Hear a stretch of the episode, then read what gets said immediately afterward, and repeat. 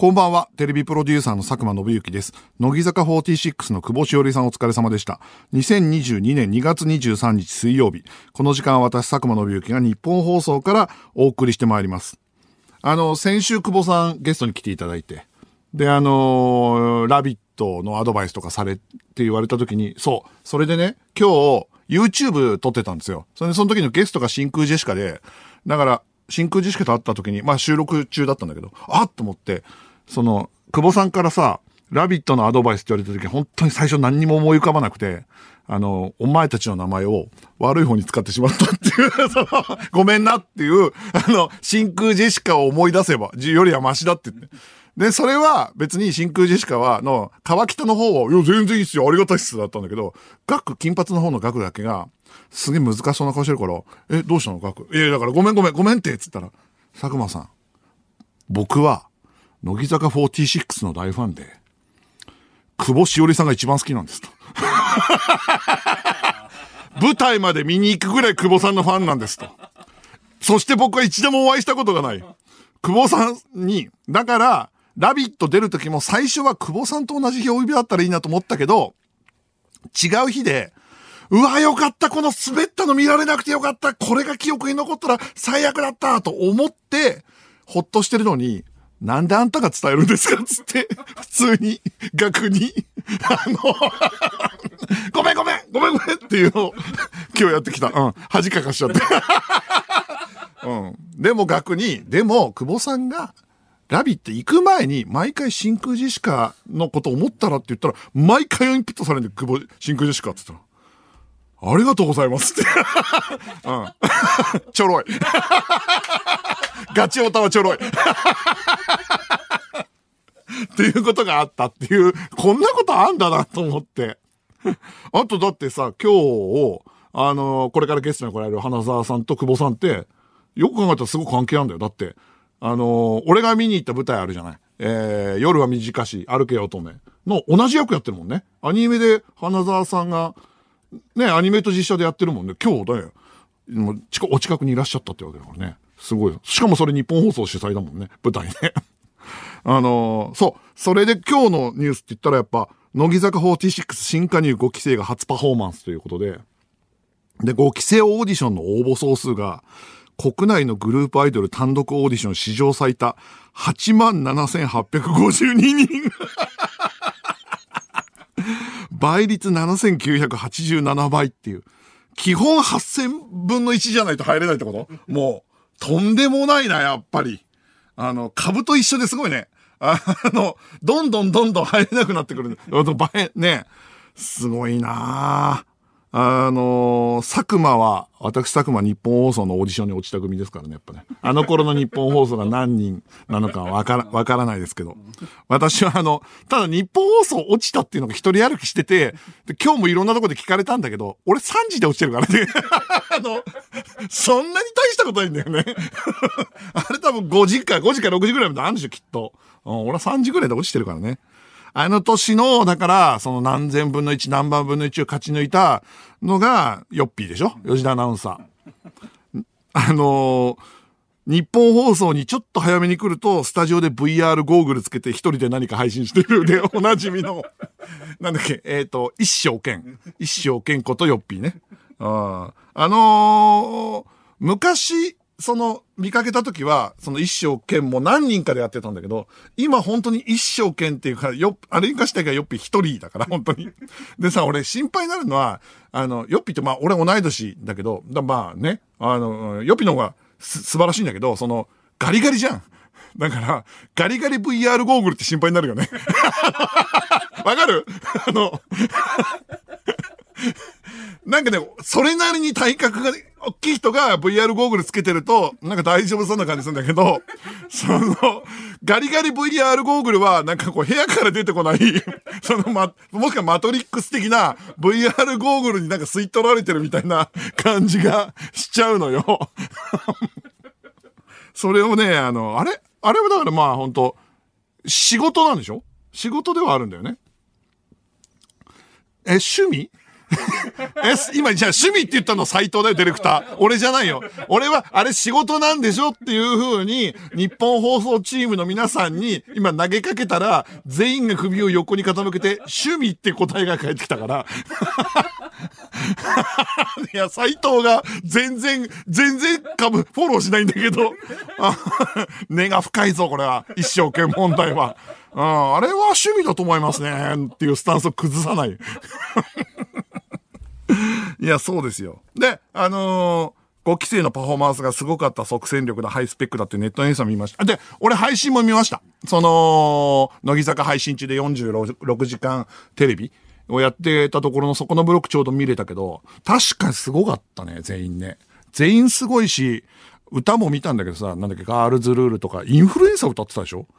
でさ、あの、インフルエンサーって入ってすぐ踊れるもんなんだね。あれ、日村さんですら3週間か4週間かかったよ。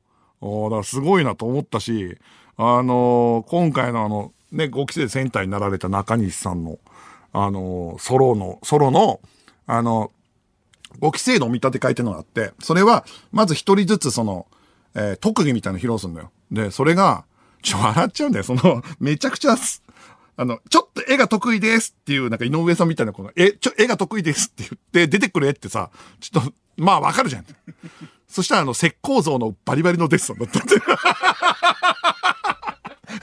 しっかりパースの取れたバリバリのデッサンだったっていうのがまず俺めちゃくちゃすごくて笑っちゃったんだよ。で、最後、あの、あとその、なんか菅原さんだったっけななんか、フリースロー打ちますって。生放送、生配信でさ、あの、ちょっとバスケやってて不安なんで生配信、スリースローやりますって言うから、あ、この子は特技とかがなくて、その、まあまあ、その、まあまあわかるわかる。それも頑張れよって外しても大丈夫です。一発でスパーンって決めてさ、生配信とか生放送でフリースローとか決められるのかなで、最後にその、5期生の今回センターやられた、その、センターやれることになられた、その中西さんか、中西アルノさんか、が、あの、尾崎豊の I love you 歌いますっつって。で、16歳とか17、18歳ぐらいか。で、最終面接で歌ったんですって言って、最終面接で尾崎豊の歌ったんだなと思って。で、歌い始めたら、あの、なんか、うん、椎名林檎ぐらいうまいっていう。本当に聞いた？見た？めちゃくちゃうまいよね。俺笑っちゃったんだけど、その、モノマネやりますでさ、ほんとスティッチかね。そのほんと特技、特技はまずそっから始めてほしいんだよ。ほんと。うん。だ全員、あの、最初にグーグーガンもやってから うん。だから全員、その後です、ね、すごいやつ見せるとかじゃ、にしてほしいの、ほんと。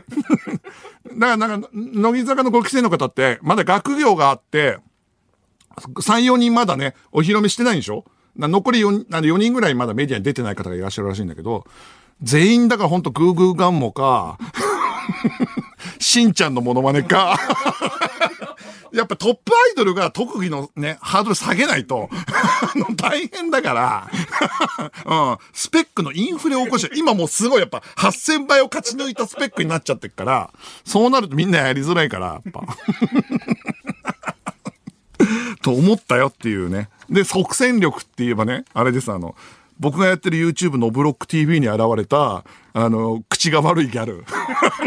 皆さん知ってますか？あの、ご存知ですか？ミリチャムっていうのと、あとそして夢ポテっていうのも現れたんですけど、ミリチャムと夢ポテです。これは、あの、乃木坂とは関係なく、ノブロック TV の即戦力ね。恐ろしいんだよ。あの、出す動画出す動画急上昇に入るっていう。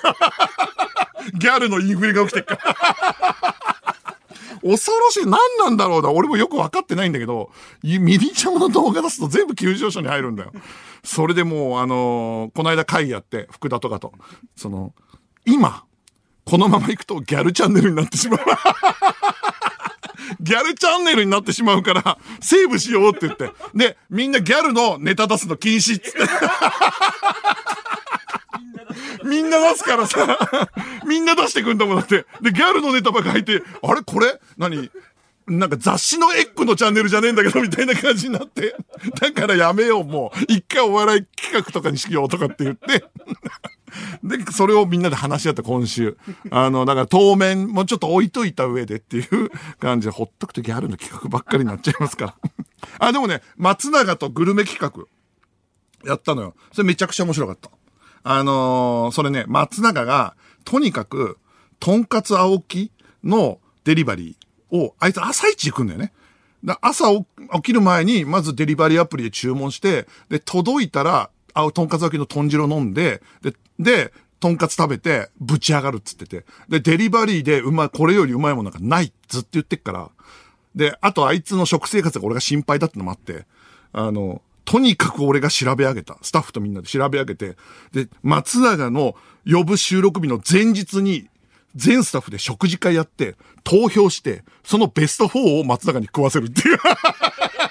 うん。松永これ食えっつって。じゃあ松永が、青木にかなうんですか？って。もうよくわかんない。松永が。それで一つずつ食わしていくっていう風にしてっていう風に食べでそれね、結構めちゃくちゃ盛り上がっても、今週の土曜ぐらいにも配信すると思うんでね、それもお楽しみにということです。あと R1 の審査員にバカリズムということで。ついにですね、やんないと。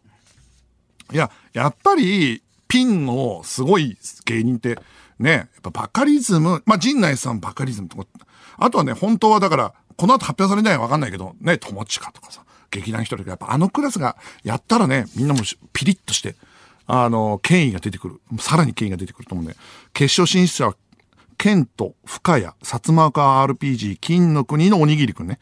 えーザジー、吉住、お見送り芸人新一、寺田博明さんということで。ザジーとか、毎回ちゃんと入ってんだな。すげえな。やっぱ、すげえ受けてんだろうな、きっと。だって、ああいうさ、芸風でさ、あの、毎年行くってさ、やっぱ、その、フォーマットがある程度あったら見え、見えるから、めちゃくちゃ受けてないとそんな勝ち抜けないと思うから、これは楽しみだなと思いますね。気になるのは、俺はね、結構薩摩川 RPG すごい好きなんで、あとあの、イエス海域どんぐり大作戦の中で、あの3人の中で、やっぱ薩摩川だけのしか残らないってのが、ガチなんだなっていう のがわかるんでね、あの、彼らで頑張ってほしいなと思っております。それでは今週も始めていきましょう。佐久間信之のオールナイトニッポンゼロ。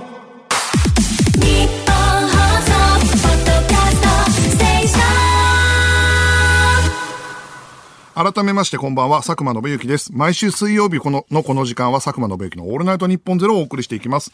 お知らせです。私佐久間が総合演出を務めるオールナイトニッポン55周年記念公演、あの夜を覚えてる。先行チケット販売の締め切りが2月28日です。先行チケットの販売締め切りはあと5日ということで、この公演は日本放送から生配信でお送りする舞台作品です。先行料金、配信視聴チケットは3900円。特典付き配信視聴チケットは5500円。これ、先行期間中にお買い求めいただければと思います。で、先週末は初めての投資稽古で、日本放送の中で、あの、実際に使う場所、やったんだけど、これはですね、見てほしいと。とんでもない舞台よ、マジで。だって、生配信でカメラのケーブルありながら、日本放送の4階とか6階とかさ、その生放送のあるスタジオとかで、ワンカットでぶん回して、役者も入り乱れて、で、あのーラジオブースだけじゃなくて、そこ今、今回さ、その、斎藤 D とかさ、あの、寺本君とかいるところの、もう全役者が座りながら、それを全部、縦横無尽に撮ってくんだもんね。だから、しかもケーブルあるから、もう踏んじゃダメですよと。だからリハでも、繋がってないケーブル用意して、足引っかかんないようにしながらやってんだよ。だからもうまあ、すごいね、面白かったですね。だからこれは、あの、これから、さらにどんどんどんどん精度を高めていって、本も直してる最中なんで、ここからまあ、あのすごい面白い作品になるかな、なんていうふうに思うんで、あなんかね、生でやる意味があると思った。だってラジオって生じゃん。で生配信の舞台で、生で配信で、ドラマでやってカメラもワンカットやってるから、緊張感が、そのままラジオっぽさが伝わるような気がする。えー本番まであと1ヶ月、オールナイトニッポン55周年記念公演あの夜を覚えてる、ぜひお楽しみにということです。さあ、今日はゲストが来ます。声優の花沢香菜さんです。すごい。一緒に仕事をしたことがない方がゲストに来るのは初めてです。あの、だって初めてお会いするからね。ああ、そうなの。大スターですから。まあなんでということなんですが、これ、どうやら花沢さんが番組ヘビーリスナーということで逆オファーがあったらしいです。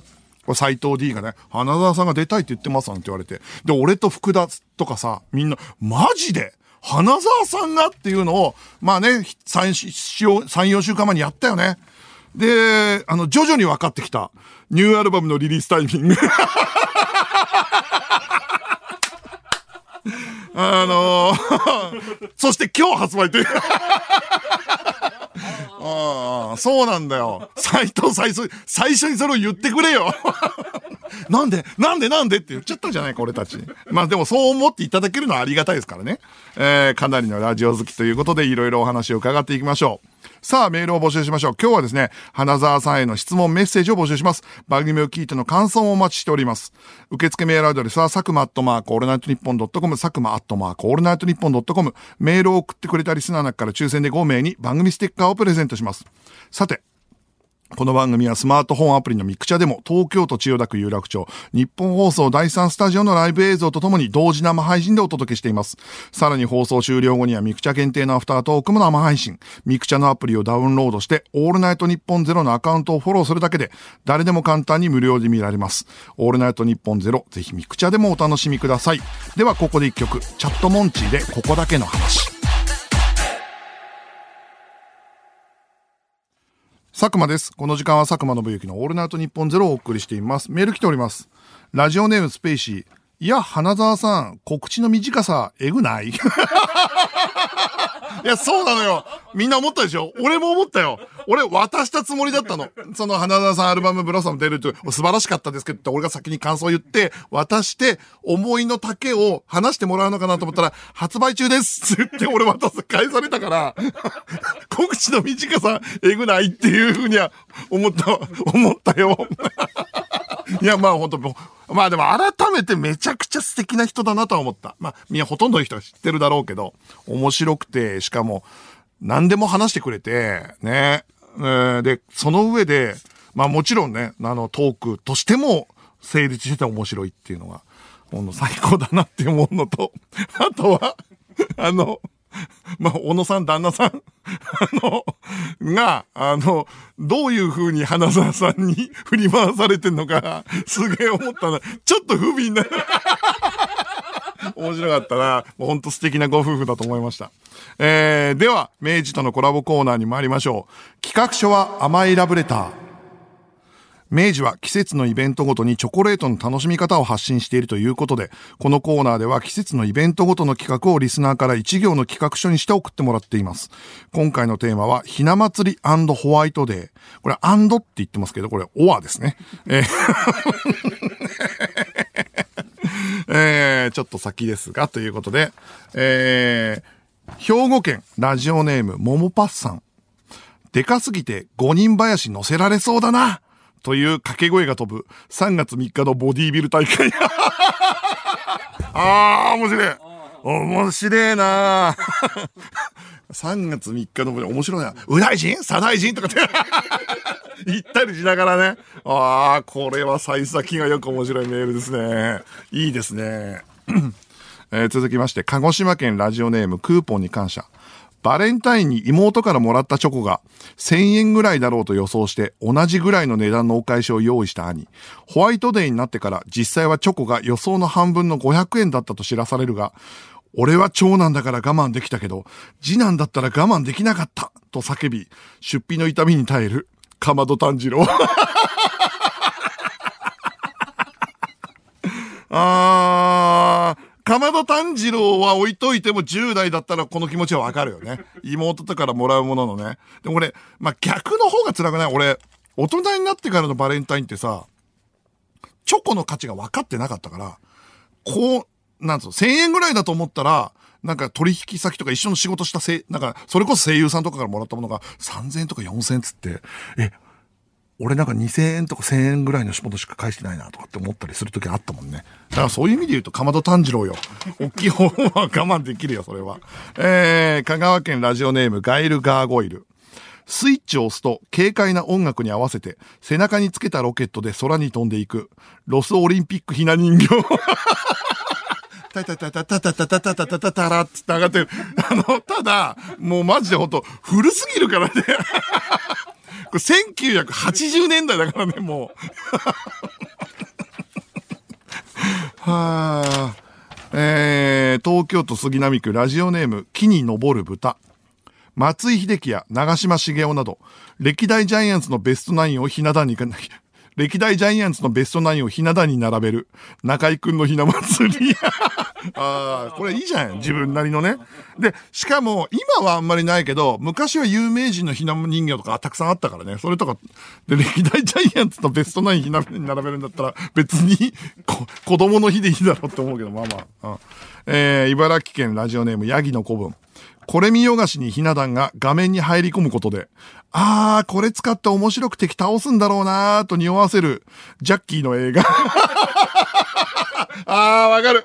わかるよ。ジャッキーの映画は、その、なんか、ワンシークエンスのちょっと前ぐらいに壺とかがあったら、あ、これで倒すんだな、もしくははめるんだなっていうのがわかるからね。ひな壇使いそうだわ。えー、続きまして、島根県ラジオネーム、コッペピンポンパン。ホワイトデー当日、何気ない平和な日常を送っていた、何気ない平和な日常を送っていたマイキーとドラケンは、共通の関係のエマに、バレンタインのお返しをすることに。しかし、お菓子作りなどやったことがない二人は協力どころか、お互いに下手だと罵り合い、白黒をつけるために喧嘩へと発展し、周りを巻き込んでの大騒動。エマにお返しを作ることはできるのか？アニメ、東京リベンジャーズ OVA3.14 白日構想。日常会ね。日常会の拡大ね。たまにあるアニオリの日常会ね。アニオリの日常会にしてもだけどな。平和すぎるだのってあるけど。まあ、通り部たまに間になんかね、ハッピーな日常会挟むからね。えー、岩手県ラジオネーム、アルキビ三世。2月14日に受けたダメージをすべて、3月14日にカウンターできるという能力、お返しを思いつくも、ストーリーにうまく組み込めないバトル漫画家。だってね、1ヶ月かかるからね。1ヶ月かかるし、だいたい2月14日に、あの、いくらダメージを受けても大丈夫な時点で、ストーリーとして破綻してるからな。あー、いいですね。えー、北海道ラジオネーム、大きなのっぽのメガネザル。ただの義理のはずだったのに本命と勘違いし、ガチなお返しを用意するも、受け取ってくれなかったことで暴れ出す。顔なし。いや、顔なし、顔なし、手挙げてね、手出して、手出しててね。あー、顔なしのガチなお返し嫌だな。無視したら。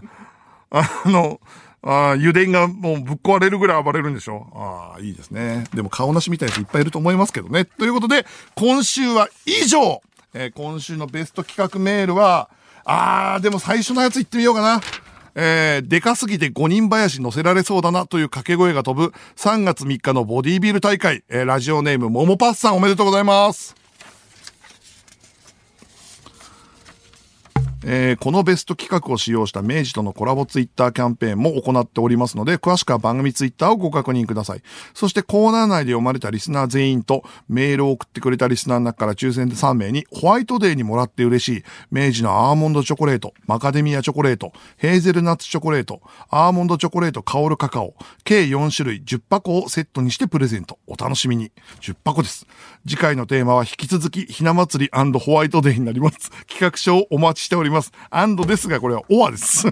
受付メールアドレスは、佐久間アットマークオールナイトニッポンドットコム、佐久間アットマークオールナイトニッポンドットコム、メールの件名にラブレターと書いて送ってください。ニッポン放送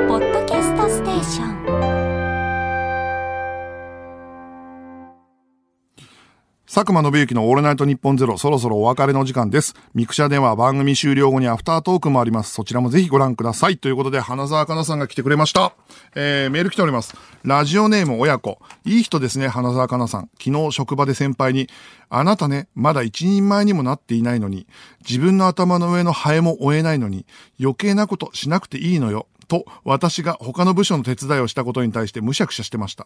花澤香菜さんの無邪気なお話、本当に救われました。これから注目したいです。私、66歳、アニオタになります。出たうちのラジオはね、年齢層が幅広いからね、花澤香菜さんの魅力が66歳に伝わったっていう。あと、なんかこの、私66歳アニオタになりますって送ってくるこの人のメール相当いいね。すごいな。つえ、でも、あれか、郷ひろみさんのファンだった方も70手前って言ってたから、やっぱり70手前ぐらいのリスナーの方もいらっしゃるんだな。広いな。あと、この、私66歳アナアニオタになりますっていう漫画読みたいね。あの、そう、最後、あの、お別れした後、花田さんもう一回来てくださって、で、あの、プレゼントということで、呪術の特典みたいなものに、特典にか、映画の特典に、あの、サインが入ったものをいただいたんですけど、これ娘さんにって渡されたんですよ。ただ、これどっちだと思ってんだよ。は？花沢香菜に気を使いすぎじゃね？って言われて、娘にキレられる可能性もあるし、うわ、嬉しいのかな、性もあるし、どっちだと思ってて。で、これで俺キレられたら、もう何をすればいいのかわかんない。キレながら受け取る。絶対受け取んのよ。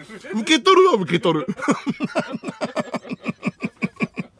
はあ、っていう形ですね。はい。えー、で、えー、花沢さんゲストに来ていただいて、あのー本当に正直、面白かったですね。花沢さん、何でも話してくれるからな。うんで、でも、その、俺も聞きたかった、声優さんに聞きたかったこと、そのキャラソンのこととか、あの、すごい、なんか、花沢さんがやっぱ意外だったのは、一番最初に、俺もなんか、その、昔花沢さんインタビューで聞いたことあるけど、その最初棒読みだって言われてショックだったとかさ。でもその頃のやつをパチンコでもう一回、そのキャラクターやるときに戻せないとか、それとかほんとすごいね、面白い話だなと思ったし。あー、だから、なんか、お笑いの人とか、俺が仕事したことある人と話すのも、それはもちろんすごい楽しいなと思いながら、全然違う職業の人と、あの話して、いろんなこと聞くのも楽しいなと思ったなはい。で、来週なんですけども、ゲスト、秋元康さんがいらっしゃいます。えー、秋元さんが日本放送のワンデージャックをするらしく、その流れでうちにもということらしいです、これ。あのー乃木坂の曲の歌詞を集めた詩集を出し、お出しになるんですよね。で、それで、えーワンデージャックでも朝からずっと出られてて。で、うちの番組に来るって。これさ、ちょっと待って。新内さんがちょっと前に写真集の時にやったやつだよね。うん。新内さんが一月前ぐらいにやって、あ、これいけんなーってなって、一番の大ボスが来るって。うん、俺もーっていう、俺も俺もーっていうので、一番の大ボスが現れるっていう、はあ。でですね、どうやら、あの、当初聞いた時は、さすがに佐久間さんのラジオはちょっとまあ軽く来られるみたいですみたいな。あ、そうなんですね。へえ、あ、そうなんだと思ってたんだけど、今日聞いたら、ちゃんとがっつりゲストとして、あの、1時間ぐらい来るらしいっていうのを聞いて、花沢かな、秋元康ってラインナップって、すごいよね。あ、でもさ、すごいいいタイミングだと思った。だって俺さ、乃木坂5期生の話とかも聞いてみたいし、あとはやっぱ、秋元康の、最近も俺信じられないエピソード結構あったんだよ。え、そのドラマ、シーズン3なのに、それもう見てんのみたいなのが最近あったんだよね。それでもちょっと聞いてみたいなと思うんで、ドラマ談義もできるし、ちょうど乃木坂5期生とかの話とかも聞きたいし、いろんなエンタメの話も聞きたいんで、あの、楽しみですね。えーえー千葉県ラジオネームいちごと豚。ラジオ愛が溢れていて、声優業のことも語ってくださり、いろんな人に聞いてほしいと思った今日の放送。冒頭で新曲宣伝目当てだろうと目論んでいた僕たちは、本当に猛省しましょう。そうですよ。うん、そうです。はい。俺と福田ね。おだって俺と福田で、いやいや、まあまあ、そんなね、ありがたいけど、まあ言っても宣伝なんだから、その、あんまり俺たちは気持ちを高ぶらせずに面白いラジオをやろうみたいな話してたの。真っ先に福田が、あの、ファンですって言われちゃったから。ヘラヘラしちゃって。最初に先生パンチ俺じゃなくて福田が食らっちゃってるから、終始浮ついたスタジオだったんだけど。ああ、っていうね、確かに本当に宣伝とか関係なく本当素晴らしい人でしたね。えー、花沢さんのね、アルバムでもね、ほんとマジでいいですから。で、てか、花沢さんの過去のアルバムも全部ひっくるめて、本当いろんなスーパー作曲家たちが作ってる、本当ね、素晴らしいアルバムで、今回のポップスも、あの素晴らしいので、てか、俺がかけた曲もすごかった、良かったでしょ、あれ。うん。なんで、ぜひお聴きいただければと思います。えー、それでは来週は秋元康さんがやってきます。野郎ども、港に別れを告げる要ソロテレビプロデューサーの佐久間信之でした。